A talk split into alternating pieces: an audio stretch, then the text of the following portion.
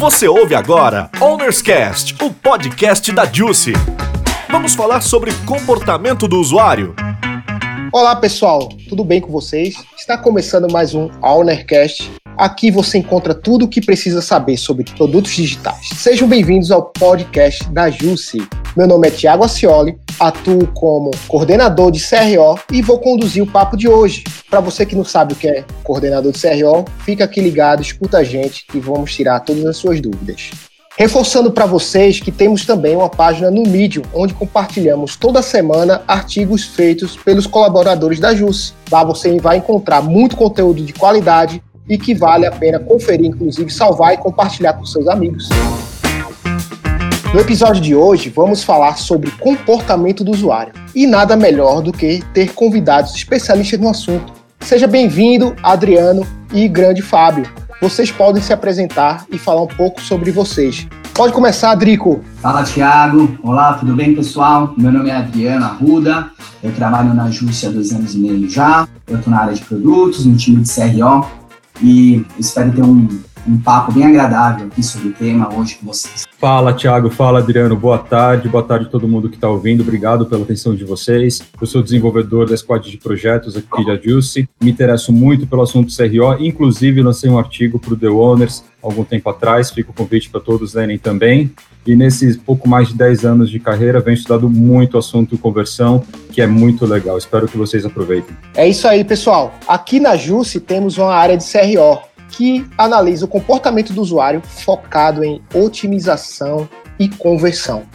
CRO, para quem não sabe, é o processo sistemático de fazer com que mais visitantes realizem uma ação específica no seu produto digital, seja uma captação de lead, uma compra ou outra otimização qualquer. Beleza? Vamos nessa a primeira pergunta que temos aqui para os nossos convidados é: qual o ganho para uma empresa começar a fazer essa análise de comportamento do usuário? Drico, se quiser começar, estamos aí. Eu posso começar, Thiago. De forma geral, o principal ganho é o aumento na taxa de conversão do negócio da empresa. Porque, como o próprio nome diz, o CRO quer dizer a otimização da taxa de conversão. Mas por trás disso, eu acho que os ganhos que a empresa tem é ter um melhor entendimento dos seus clientes, das suas necessidades, das suas dores, ter um entendimento do que esses clientes fazem no seu site, e ter um entendimento também do impacto que cada elemento, campo de formulário exerce sobre a receita do seu negócio. E aí, com base nesse entendimento, você vai promover ajustes com foco lá no cliente e você vai tornar a navegação mais fácil, um fluxo de compra mais otimizado e, consequentemente, aí você vai melhorar a taxa de conversão da sua página, do seu app, do seu site, enfim. Boa, Drico. É, aproveitando que o Fábio está aqui, o Fábio que é desenvolvedor da Jusce, e a gente sabe que essa parte de CRO depende de um programador, um, um dev, aquele cara que vai estar tá sempre junto duplando com o squad. Fábio, na sua opinião, qual a importância de ter esse programador, esse desenvolvedor ao lado do time de CRO, no caso? A importância do desenvolvedor é viabilizar tecnicamente as ideias de conversão que o time traz. Então, as tags não são implementadas sozinhas, né? Então, todo o plano de tags precisa ser implementado no site. Precisa de uma certa agilidade, a gente está vivendo um conteúdo é dinâmico, as respostas que vêm das análises são dinâmicas e muitas vezes a gente precisa de agilidade, precisa uh, entender como é que vai funcionar o teste AB e colocar isso de uma maneira funcional, garantindo resultados e dados reais para o CRO analisar. Muito bom, muito bom mesmo. Pessoal, só para explicar aí para vocês que estão nos ouvindo, por que a necessidade de um cara de desenvolvimento na área de CRO? Porque para a gente começar a analisar o comportamento do usuário, o comportamento de você que entra no nosso site ou no site de algum cliente, saber traquear todo o percurso que ele faz assim que ele entra e até a conversão. O nosso papel como CRO é otimizar cada vez mais essa conversão, seja ela orgânica ou seja ela também de tráfego pago. Beleza? Então, nós vamos falar agora sobre quais são os principais problemas que geralmente chegam dos clientes que buscam saber mais sobre comportamento do usuário. Drico, manda ver nessa que eu sei que você detona nessa resposta.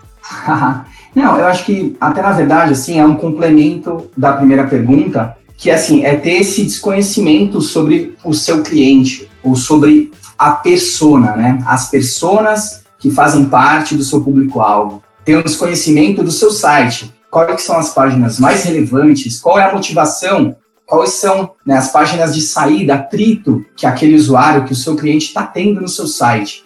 Quem são as pessoas que estão interagindo? Qual dispositivo? Tem uma série de dúvidas que, quando o CRO está atuando, ele vai te dar essas respostas, né? Mas eu acho que esses são os principais problemas quando o cliente busca um profissional como esse. Boa, Drico. Fábio, se você quiser complementar, fica à vontade, tá? Difícil complementar depois do Drico, né? Informações completíssimas. Mas eu acho que esse ano aqui a gente tem que lembrar da Covid-19, né? O que, que ela afetou o comércio eletrônico, o que, que ela afetou o comércio físico não dá para pensar em otimizar a venda, não dá para pensar em vender mais sem pensar em CRO esse ano.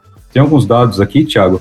2019, antes da Covid, as vendas em shoppings tiveram um aumento de 8%, melhor resultado desde 2014. Agora, esse ano, o e-commerce teve um crescimento, isso dados de outubro, de 59%.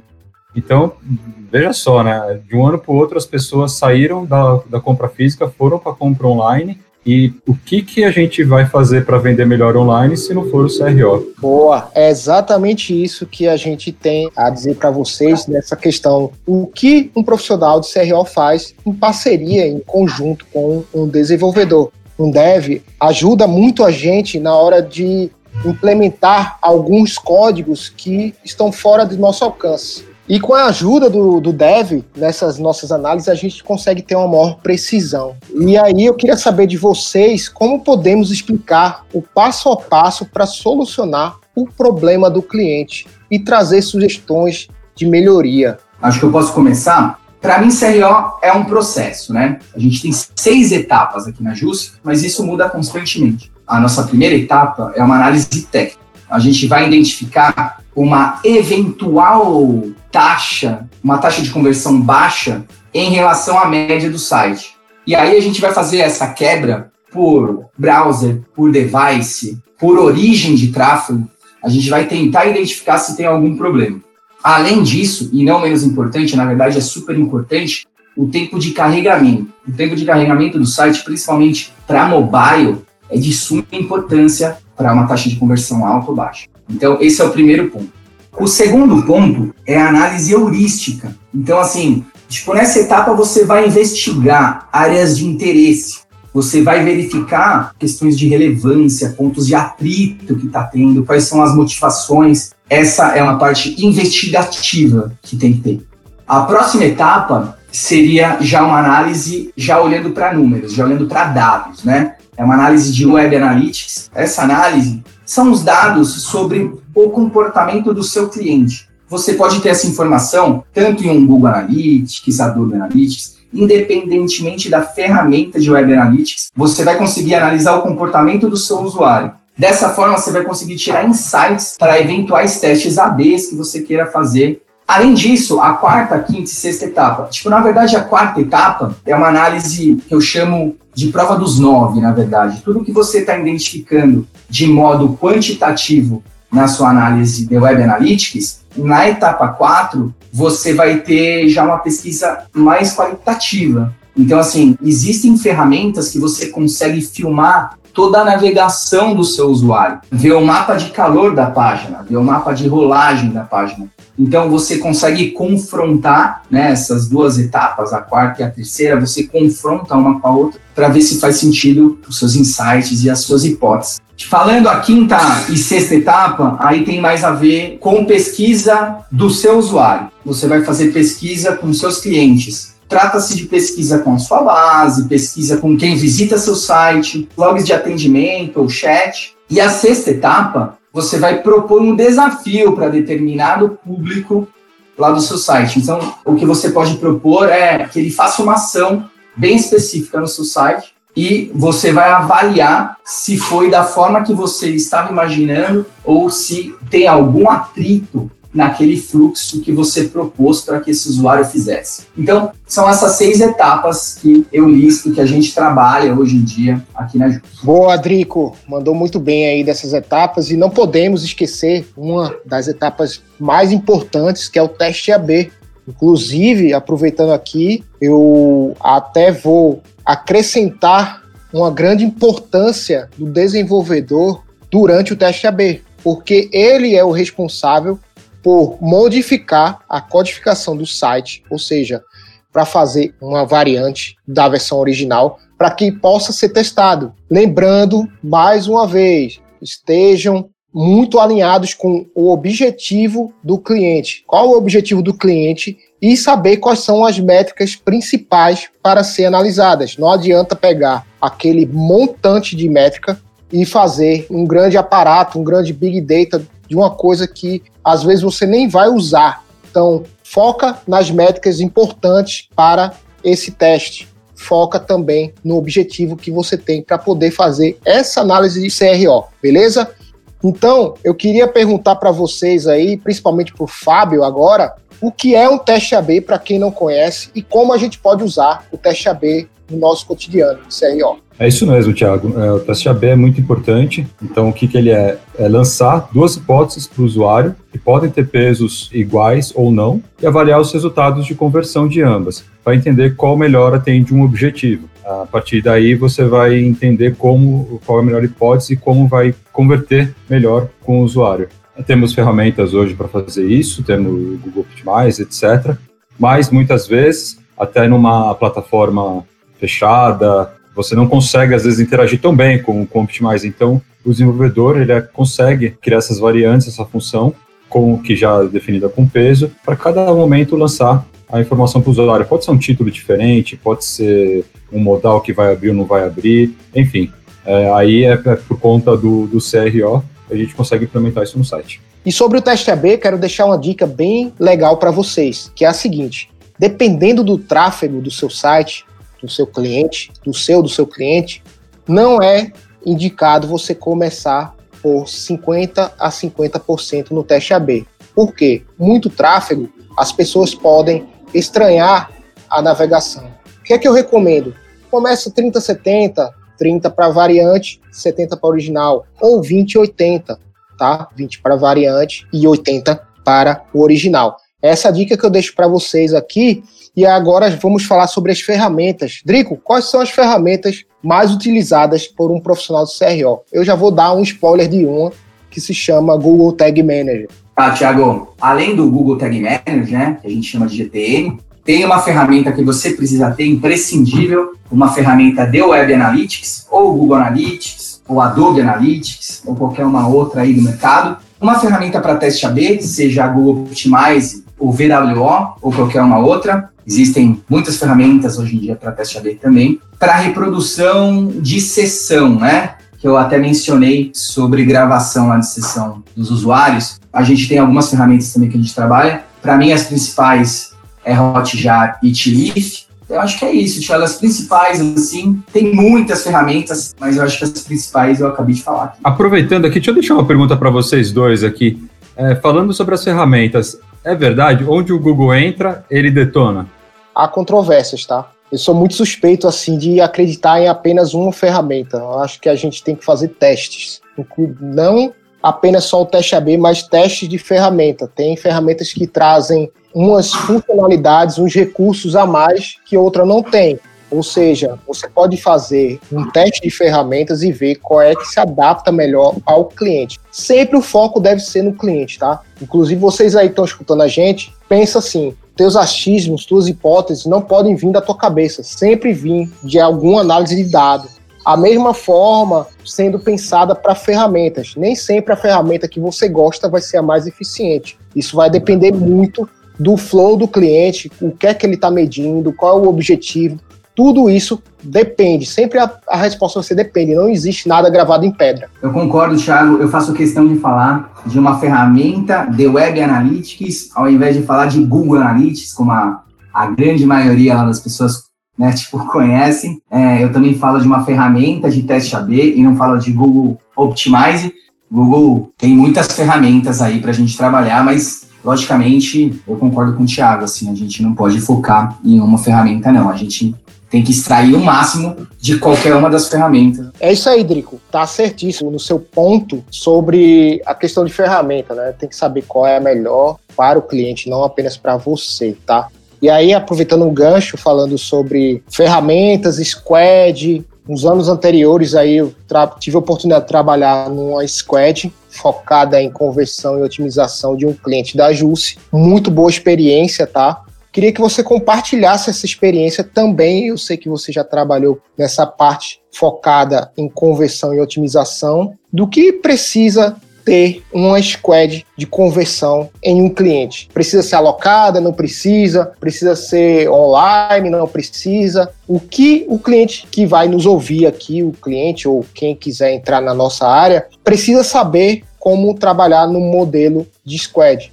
Tiago, eu posso falar um pouco sobre a, o trabalho conjunto das squads de, de dados e de desenvolvimento. Né? É muito importante para nós, temos o, a participação do analista de dados. Veja bem, quando a gente tem situações é, com inúmeras hipóteses, estamos tentando entender, naquele momento, tentando entender qual traz valor para a empresa, qual que leva menos tempo de produção, os dados ajudam muito a gente, né? É bem difícil você tomar decisões sobre qual hipótese você pode caminhar se você não tem o respaldo dos dados. Eu acho que complementando, assim, uh, ah, para você montar um time, um squad focado em conversão, eu acho que você tem que misturar dois perfis. Um perfil que é analítico e outro técnico. Então, um perfil analítico que vai fazer as análises de CRO e um perfil técnico que tanto um dev quanto um WA, ele pode ser bem útil nesse squad. Boa, sem esquecer o profissional de UX, tá?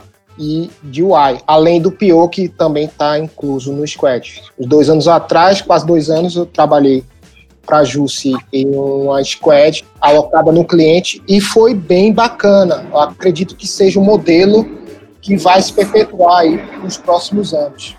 É uma squad fruta que a gente tinha, além de um, dois desenvolvedores, um profissional de UX, outro de UI, eu, como CRO, que fazia também as implementações de tags quando necessárias, e também um cara de QA, que é o cara que vai checar se está tudo certo. É isso que precisa, pelo menos, um mínimo de equipe para funcionar no squad. Tiago, só complementando, assim, se a gente está falando de uma equipe que está alocada e que tem um core de performance, eu acho que a gente não pode esquecer de algum profissional de mídia aí nesse caso, porque a gente está focado na otimização dos clientes que estão entrando, mas quanto mais pessoas né, chegarem lá no seu site, eu acho que a soma desses dois profissionais ele acaba sendo bem interessante e começa a fazer muito sentido para uma para um squad de performance. Perfeito. Não podemos esquecer do mídia, que é um profissional de fundamental importância para é, o crescimento até do cliente.